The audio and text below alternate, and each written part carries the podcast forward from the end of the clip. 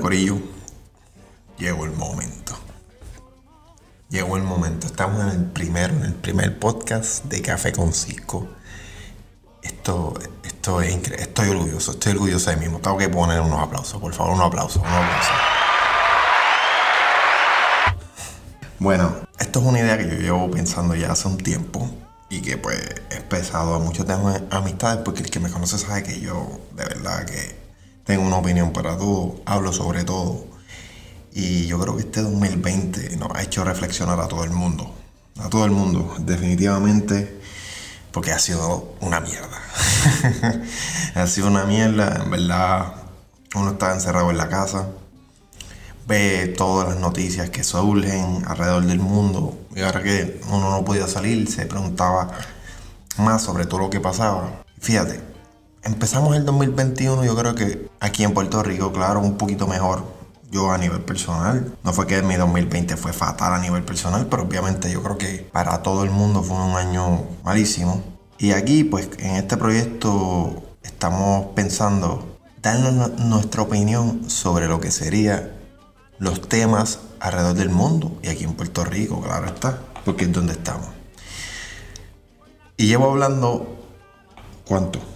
Dos minutos prácticamente ya vamos casi y no me he presentado. Maldita sea lo mismo que me pasa siempre. bueno, no, pues eh, le hablo a Francisco Rivera. Si estás escuchando esto y no sabes quién soy, pues soy Francisco Rivera. Eh, tengo 23 años y eh, sí, no tengo nada en especial. No soy un especialista en ningún tema. Claro que no. y tú te preguntarás, ¿Y por qué rayo tengo que escuchar lo que tú tienes que decir? Entonces, no, no tienes que escucharlo. Pero te agradecería que te quedaras y lo escucharas porque, pues, ya que estoy grabando esto y creo que la vamos a pasar bien en los diferentes podcasts que hagamos. Este, trataremos siempre de sacar al menos uno a la semana. Este, pero iremos trabajando a ver si podemos subir el volumen. Vamos a empezar este podcast, yo creo que con un tema, pues, obviamente un poquito triste porque sí, yo entiendo que hay que reflexionar a veces sobre temas negativos para mejorar. Pues por desgracia, hace unos pocos días eh, sucedió creo, una tragedia, todo el mundo lo sabe, que es una tragedia, yo creo que todo el mundo lo dirá, que fallecieron eh, tres policías asesinados, un tiroteo acá en el área metro, en San Juan, eh, entre San Juan y La Verde, no ahora mismo no recuerdo bien el área específico. Entiendo que fue por, fue por diferentes sectores en el sentido de que no fue un tiroteo que se, movió. Pero sí, lo, impactante es que murieron pues, tres policías en medio del tiroteo, que, que es una tragedia, mano, y, yo creo que nos hace reflexionar, porque aquí pues, nosotros criticamos a la policía y obviamente yo no voy a decir que no lo hago, porque todo el mundo lo hace, porque hay, hay policías que no hacen bien su trabajo, claro está, pero no son todos y, yo creo que, es bueno que en estos momentos reflexionemos a veces porque la policía la tiene difícil. La policía la tiene difícil, esa gente se pone el uniforme, eh, sale a la calle, nadie, nadie les agradece, nadie les cae bien. Ellos no le caen bien a nadie, perdón. Todo el mundo los mira mal, corren peligro, no saben si pueden volver a su casa o no, porque es una realidad. Estos tres oficiales no pensaron que iban a morir hoy y mira, sucedió. Ahora estoy viendo un trend que no me gusta para nada. Para nada y que, por desgracia, se ha visto en el pasado. Yo creo que no solo, esto no es algo que ocurre solo en Puerto Rico, pero que lo comento como de Puerto Rico porque es donde, donde vivo. Se está comentando mucho el, hecho de que, eh, ah, que las personas que mataron a la persona o las personas yo no estoy, no se sabe a ciencia cierta. Se, piensa que son más de uno, pero pues, no voy a hacerme el experto porque no lo soy. no lo soy. Este, se piensa que ah, eh, son de caserío rápidamente o residencial público, eh, como se dice de manera pues más proper, que todas las personas que son de residencial están predispuestas a este tipo de acciones. Y es muy triste que escuche uno de esos comentarios porque la realidad es que no, mano. La realidad es que no. En Puerto Rico ya por muchos años, por lo menos lo que yo llevo de vida, que son 23, o sea, no son tantos, pero por lo menos lo que yo llevo de vida siempre esta narrativa ha ocurrido. No que la gente de caserío son unos vagos, no que la gente de caserío no, no quieren echar para adelante, no que la gente de caserío son criminales a veces incluso. Y mano, duele mucho porque muchas de estas personas pues, están viviendo en residenciales públicos porque es lo que pueden tener. No, ellos no quieren estar ahí o, simplemente pues están ahí por las circunstancias. Y yo creo que, que la ciudadanía, y me incluyo, y a ti que estás escuchando te incluyo también, debemos dejar de dejar de ponerle trabajo a estas personas.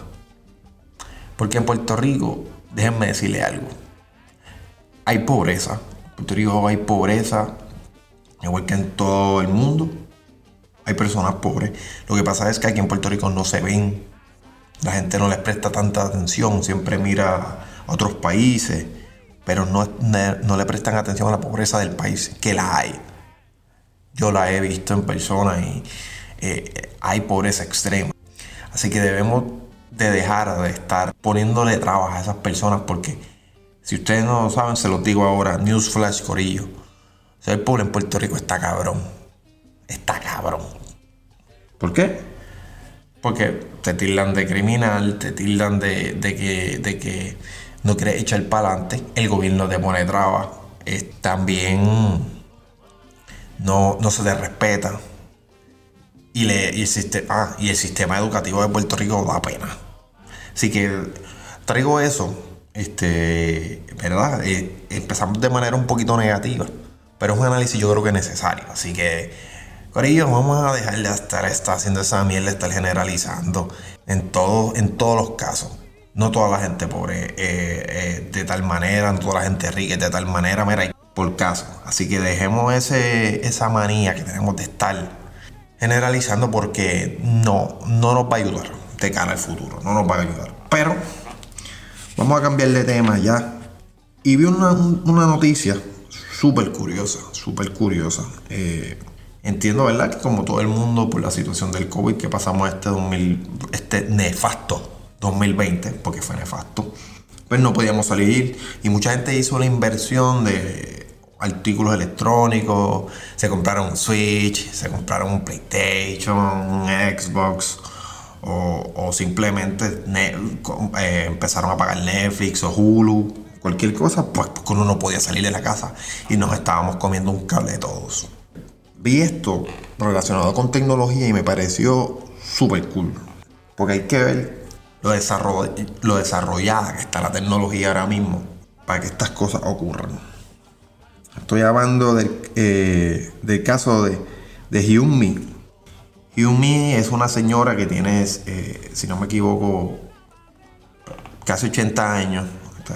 A ciencia cierta, pues, no recuerdo bien ahora, pero más o menos 80 años. Eh, pues en el conflicto de Corea, hace varios años, ella huyó con su familia de su casa que era al norte de Corea. Bueno, no les voy a dar la historia del conflicto de Corea porque no la sé. Busquen un libro, Corillo, si quieren saber bien del Corea. Hay que leerlo, hay que leerlo en esta vida, hay que leer. Eh, hay que aprender de historia, que eso es otra cosa que es una guerra que yo tengo con todo el mundo. Hay que saber la historia. Sí, sí, yo sé que no, es la, no te importa cuando entras a la uni, pero hay que aprender la historia. Así que busquen un libro del conflicto de Corea, pero Hyun-mi eh, huyó de su casa eh, al norte de Corea. Pues por el conflicto, venían los, los soldados chinos y muchas familias decidieron irse. Muchas otras personas se quedaron, pero ella y su familia se fue. Entonces, ella no había vuelto a su casa desde prácticamente de niña. Creo que desde 10 años más o menos. ¿sabes? Y lo que hicieron fue que le pusieron un lente de realidad virtual y le mostraron su casa. Ella no había podido volver y ya entrar a la Corea del Norte, pues difícil, difícil, porque tenemos al, dictador ese que está a lo loco y pues, ¿sabes? nadie quiere ir para allá. La realidad, este, la gente está allí pasándola súper mal, lleva años pasando la super mal, así que nadie, no es, y no, es fácil entrar allí. O si entras muchas veces no sales, por desgracia. Le pusieron un lente de realidad virtual y le mostraron su casa. Piensa en eso, Corillo. Cuando uno está de viaje, ah, me dirán, no, a mí no me pasa, pues a mí sí. a mí, hay veces que llega un momento cuando dice, mira, yo quiero ir para casa, ¿sabes? Como que mi cama, esta cama de hotel está mala, o esta cama de parador, o donde sea que me esté quedando, no me gusta y ya, ¿sabes? Quiero estar en casa, relax. Pues ese, ese señor estuvo, bueno, no ha vuelto desde los 10 años a su casa. Yo me imagino su. Yo, yo me quiero imaginar, me imagino su reacción cuando ella viene, ve su casa en, en virtual reality. ¿Sabes lo, ¿Sabes lo cabrón que está eso? Lo, es la madre, brother, porque, mano, en, el mundo hay tantos conflictos que uno no sabe, porque esa es la jodienda. El mundo siempre hay en conflicto, lo que pasa es que la prensa no lo cubre. Como, como nos hicieron muchos medios con María, que si estás escuchando aquí en Puerto Rico sabrás lo que digo. Puerto Rico nos cubrieron María dos semanas, chévere, que es la que hay, y ahí rápido los medios internacionales se dieron la vuelta y se fueron. Porque es así, mano, ¿sabes? Y no lo estoy diciendo para criticar ningún medio ni nada, es que es así. O sea, se cubre la noticia por un tiempo y se van. O muchas veces, si no, da, no le importa tanto a la gente, no se cubre.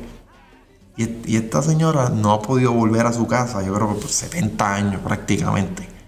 Y no va a volver, No creo que vuelva ya. O sea, está cabrón. Y que la tecnología esté en ese punto, que uno pueda hacer eso. Mírense eso.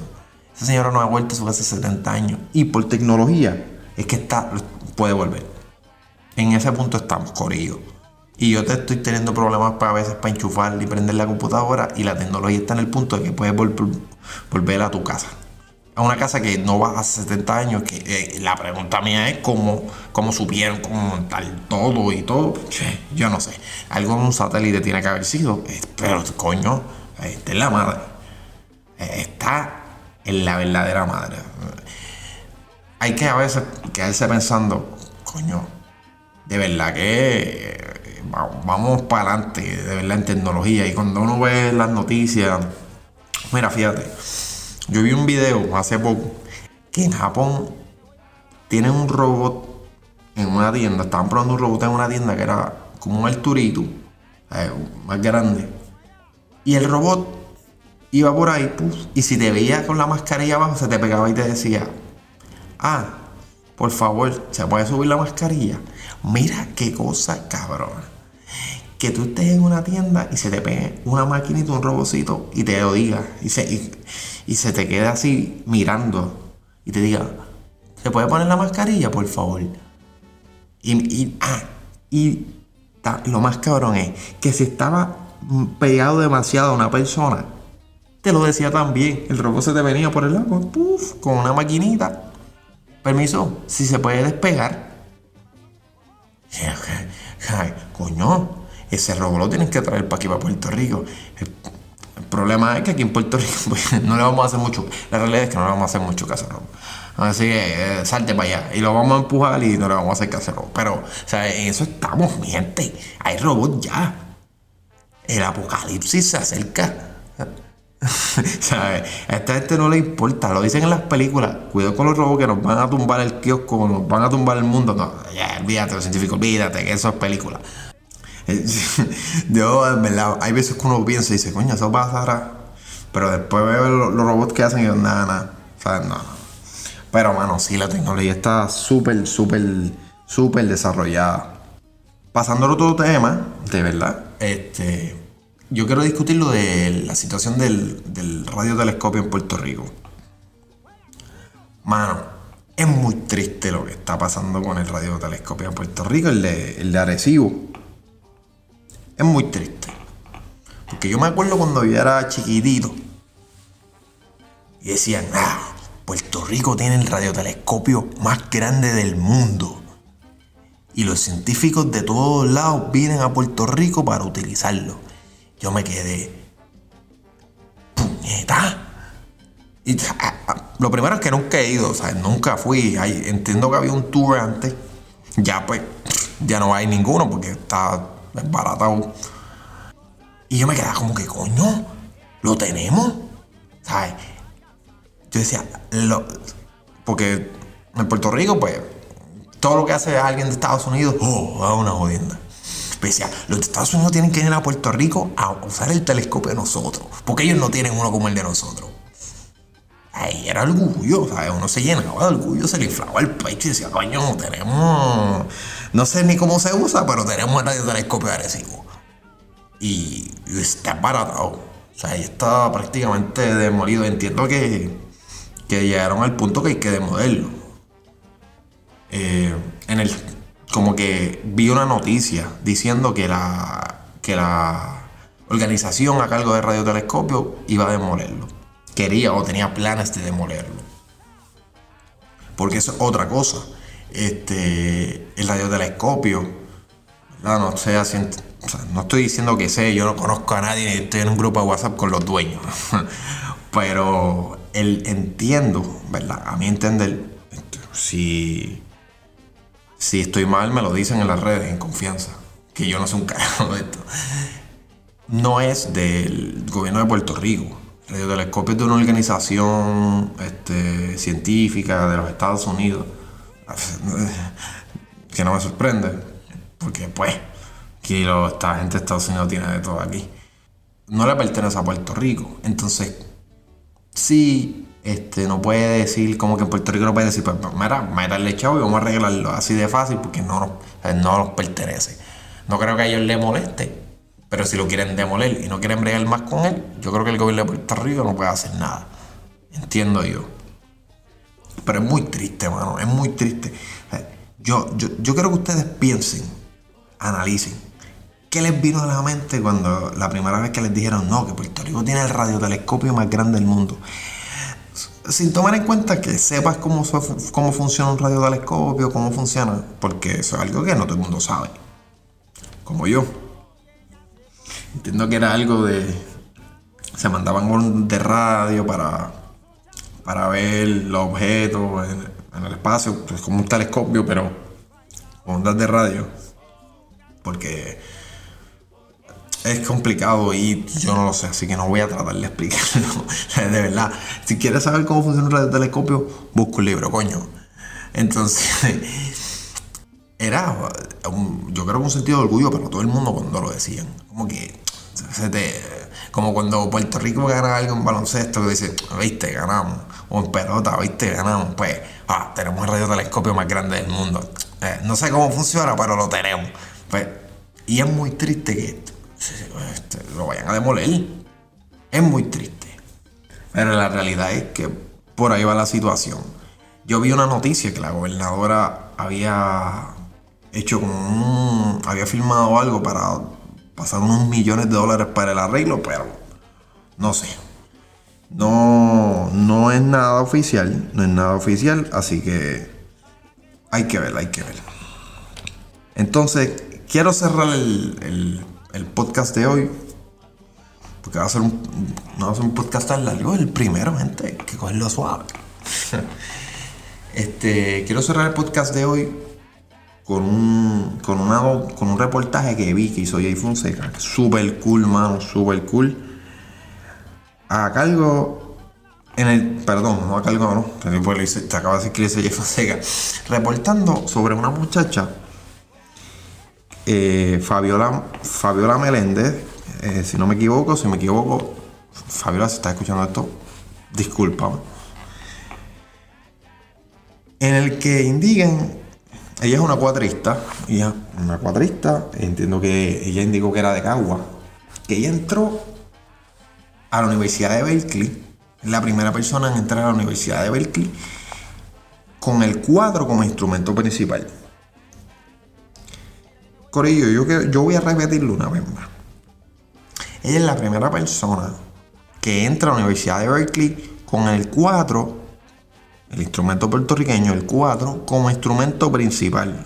Ese es instrumento, con ese instrumento es el que ya entra a Berkeley. Y tú dirás, ah, a Berkeley. Si tú pensaste eso, es que no sabes qué carajo es Berkeley y no sabes nada. Tranquilo, tranquilo. Berkeley es, a mi entender, ¿verdad? Sin ser el más conocedor de las universidades del mundo. Si no la número uno, una de las más grandes universidades de música en el mundo.